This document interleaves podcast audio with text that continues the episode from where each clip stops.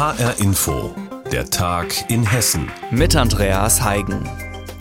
Bund und Länder haben viele Stunden beraten, wie es mit dem Lockdown weitergeht und wie man mit den Ostertagen umgehen will. Am späten Dienstagnachmittag dann hat Hessens Ministerpräsident Bouffier die Menschen informiert, was die Ergebnisse aus den Beratungen nun für Hessen bedeuten. Die Osterruhepause wird auch bei uns in Hessen kommen und der Lockdown wird weitergehen. Bouffier hat es bei seinem Statement bei der Pressekonferenz so formuliert. Es bietet sich an, jetzt an Ostern, wo man ja eigentlich wieder gerne verreist, wo man gerne die Verwandtschaft besucht und vieles andere mehr, diesen Gedanken jetzt ein Stück umzusetzen und fünf Tage Deutschland zur Ruhe zu bringen. So hat das auch die Kanzlerin mal formuliert. Sogenannte Ruhetage.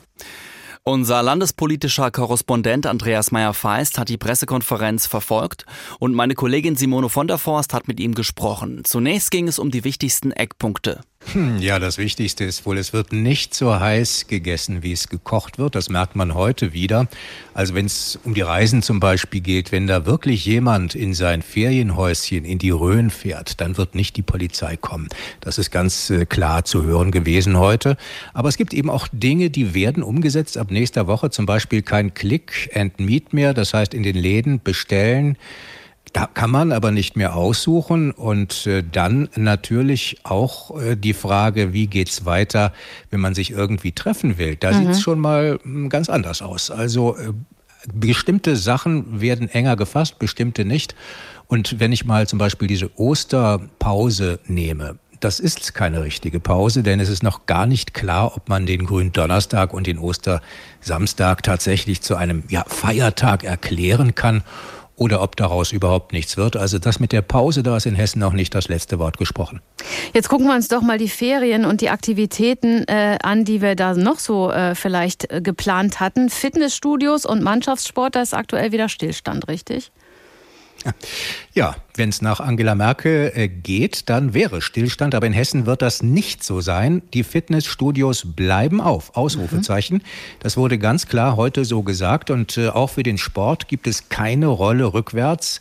Es wird Gruppensport für Kinder unter 14 Jahren weitergeben. Es wird Mannschaftssport weitergeben. Zum Beispiel können sich zwei Haushalte treffen und kicken auf dem Rasen. Das alles bleibt. Daran wird sich nichts ändern. Das hat Volker Bouffier genau so gesagt.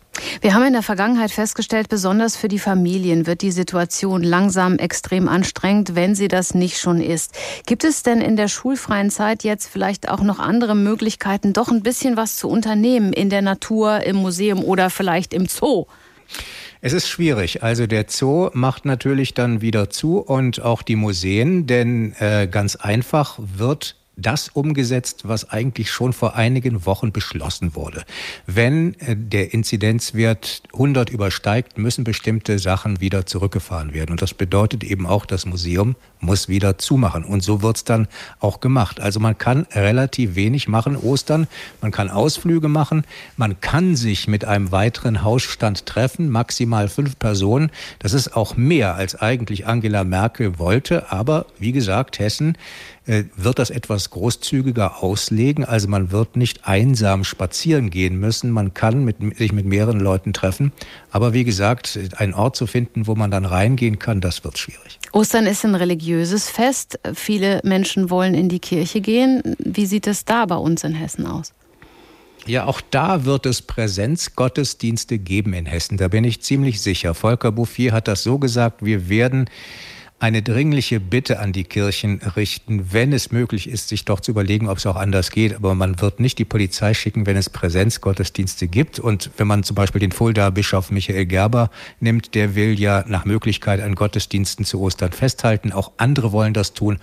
Und am Donnerstag will man dann nochmal mit Vertretern der Kirchen drüber sprechen. Ich denke, in einigen Kirchen wird es Präsenzgottesdienste geben. Andere werden auf digitale Formate umsteigen sagt Andreas Meyer-Feist aus Wiesbaden im Gespräch mit Simone von der Forst. Unser landespolitischer Korrespondent hat die Pressekonferenz von Volker Bouffier verfolgt und uns erläutert, welche Corona-Beschränkungen uns in Hessen erwarten. Das öffentliche Leben soll zu Ostern also nochmal deutlich heruntergefahren werden. Familientreffen sind nur im kleinen Rahmen möglich. Sogar Gottesdienste an diesen hohen Feiertagen sollen nach Möglichkeit nur virtuell stattfinden. Reporterin Petra Klostermann hat sich in Osthessen umgehört, wie die Kirchen und die Gläubigen auf das Anliegen der Politik reagieren. Bundeskanzlerin Angela Merkel sagte, wir werden mit den Religionsgemeinschaften und dabei werden Bund und Länder auf die Religionsgemeinschaften zugehen, mit der Bitte an sie herantreten, religiöse Versammlungen in dieser Zeit nur virtuell durchzuführen. Ich betone mit der Bitte. Der evangelische Pfarrer Wolfgang Echtermeier von der Lutherkirche in Fulda und der Christophoruskirche in Künzell ist hin und her gerissen. Ich stehe im Grunde wirklich auch innerlich so dazwischen. Einerseits ist es klar, wenn Leute sich anstecken können, müssen wir dem vorbeugen und können nicht einfach so drauf los Gottesdienst feiern. Andererseits weiß man, dass vielen ein Gottesdienst ein wichtiger Wegbegleiter ist, den sie auch selig brauchen. Und von daher ist es natürlich auch schwierig, dem zu verwehren. Die Katholikin Heike Schöller ist traurig. Für mich als gläubiger Christ ist das natürlich sehr, sehr dramatisch. Also das ist ein wirklich schmerzhafter Verlust, Ostern so nicht feiern zu können, wie wir es gerne möchten. Und so wie wir es auch gewohnt sind, so wie wir ja auch groß geworden sind. Es ist wirklich sehr dramatisch. Matthias Fairhaber sieht die Sache ganz pragmatisch. Da würde ich Ihnen die Antwort geben, dass zwei Grundrechte miteinander streiten, das auf Religionsausübungsfreiheit und das auf Schutz der Menschenwürde, der Gesundheit. Und in dem Fall gebe ich der Gesundheit der Mitmenschen einen höheren Rang. Ich finde es eigentlich in Ordnung. Mona Ruhl hat als Pfarrsekretärin der Innenstadtpfarrei Fulda momentan alle Hände voll zu tun. Die stark gefragten Gottesdienste wie zum Beispiel die Osternacht in der Stadtpfarrkirche im Dom oder auch Karfreitagsliturgie, der Ostersonntag, die sind bereits ausgebucht. Wir hatten jetzt heute auch schon einige Anrufe von verunsicherten Leuten, die natürlich auf der einen Seite gerne noch reservieren möchten und wissen möchten, wie wird es jetzt weitergehen. Was der Bischof entscheidet, ist dann für uns maßgeblich und dann muss das ganz schnell auf die Homepage und dann wird das Telefon wieder nicht stillstehen. Also das, was wir die ganze Zeit schon an Arbeit hatten, um es aufzunehmen, das geht dann gerade wieder zurück. Fuldas Bischof Michael Gerber gibt den katholischen Gläubigen einen kleinen Hoffnungsschimmer. Es gibt vom Kirchenrecht her das Recht der Gläubigen auf Zugang zur Eucharistie. Das kann ich als Bischof nicht so ganz einfach aushebeln. Reaktionen der Kirchen in Hessen und der Gläubigen auf den geplanten Osterlockdown. Petra Klostermann hat berichtet. Man strebt also eine sogenannte Osterruhe an von Gründonnerstag bis Ostermontag. Selbst die Supermärkte sollen geschlossen bleiben am Gründonnerstag. Viele fragen sich deshalb schon, wie sie damit umgehen sollen, zum Beispiel um lange Schlangen zu vermeiden. Aber auch die Lebensmittelhändler selbst und die Hoteliers im Rheingau, Wiesbaden und Frankfurt stehen den Beschlüssen skeptisch oder auch ratlos gegenüber. Birgitta Söhling hat sich umgehört. Kräuter für grüne Soße, Ostereier oder Lammbraten. Wer an den Feiertagen was Frisches essen will, muss am Kar-Samstag wohl Schlange stehen. Die Supermärkte rechnen jedenfalls mit Chaos, auch wenn es kaum ein Geschäftsführer oder Inhaber ins Mikrofon sagen will. Baricenc Anic vom Lebensmittelladen Estragon in Frankfurt ist eine Ausnahme. Da wir schon am Gründonnerstag zumachen und Freitag zumachen müssen, wird am Samstag hier wahrscheinlich der Chaos sein. Manch einer erinnert sich vielleicht noch an Ostern letztes Jahr. Mehl und Hefe etwa waren ausverkauft. Aus der Rewe Pressezentrale in Köln heißt es dazu nur schriftlich, die Kunden könnten sich darauf verlassen, dass die Warenversorgung gesichert sei. Passantinnen in der Wiesbadener Innenstadt sind wenig begeistert von den Bund-Länder-Beschlüssen. Also ich finde das total bescheuert, weil da nämlich alle samstags gehen werden und es sich dann total knubbeln wird.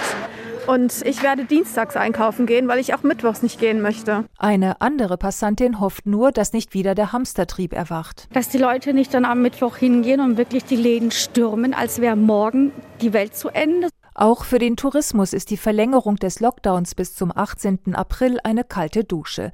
Normalerweise geht es nach den ruhigen Wintermonaten im Rheingau zu Ostern wieder so richtig los. Clemens Stiebler vom Zentralhotel in Rüdesheim hatte Buchungen von einer Wandergruppe. Jetzt muss er Stornierungen abwickeln. Der März ist normalerweise immer der Auftakt. Die ersten Urlauber kommen und das spült auch wieder Geld in die Kasse, aber das bleibt alles aus. Also alle Kollegen sind am Verzweifeln. Auch dem Gastwirt Peter Heffner steht die Enttäuschung ins Gesicht geschrieben. Ein Traumpanorama öffnet sich vor seinen Augen. Vom Niederwald blickt man auf den ganzen Rheingau hinab. Auf seiner Außenterrasse ist Platz für 200 Personen, doch er darf sie weiter nicht bewirtschaften. Wissen Sie, wir sind seit 2. November hier im Lockdown und unsere Betriebe äh, oder unser Betrieb hier im Niederwald ist geschlossen. Und wir kommen halt jetzt langsam auch in eine Phase, wo man das mental auch langsam nicht mehr mitmacht. Bei gutem Wetter zieht es Touristen in Scharen zum Niederwalddenkmal hinauf. Gut möglich, dass die Stadt Rüdesheim zu Ostern die Zufahrt wieder sperren muss, um das zu verhindern, denn es gilt ja ein Ansammlungsverbot. Dann kann Peter Heffner nicht einmal Kuchen und Würstchen zum Mitnehmen verkaufen. Von daher sind diese Beschlüsse bitter für uns. Ja. Wie reagieren Geschäftsleute, aber auch Bürger auf die Beschlüsse zum Osterlockdown? Reporterin Birgitta Söhling hat sich für uns umgehört. HR Info. Wer's hört, hat mehr zu sagen. Es gibt Stunk und zwar in Hanau im Stadtteil Lamboy. Da sind viele Anwohner jetzt genervt, denn seit Wochen treffen sich dort an einem Fachmarktzentrum teilweise mehrere hundert Autoposer zu illegalen Rennen. Gegen die vorzugehen scheint gar nicht so einfach. Unser Reporter Heiko Schneider in Hanau weiß über die Geschichte Bescheid. Was sind denn das für Leute, die sich da treffen? Ja, das sind vor allem junge Männer, die sich da treffen auf dem großen Parkplatz dieses Fachmarktzentrums. Kinzigbogen heißt das. Und diese Männer, die kommen nicht nur aus Hanau, sondern ich weiß auch von Autos aus Darmstadt oder Aschaffenburg. Also die kommen teilweise von weiter weg hierher. Und da präsentieren sie sich gegenseitig ihre Autos. Die meisten sind aufgetunt, die lassen die Motoren laut aufheulen, die geben Gas, lassen die Reifen quietschen, fahren illegale Rennen. Also die posen da. Und das nervt viele Anwohner, weil das spät abends und nachts passiert und eben natürlich sehr laut ist. Stadt und Polizei versuchen ja gegen die Autotreffen vorzugehen, aber erklär doch mal, warum ist das so schwierig?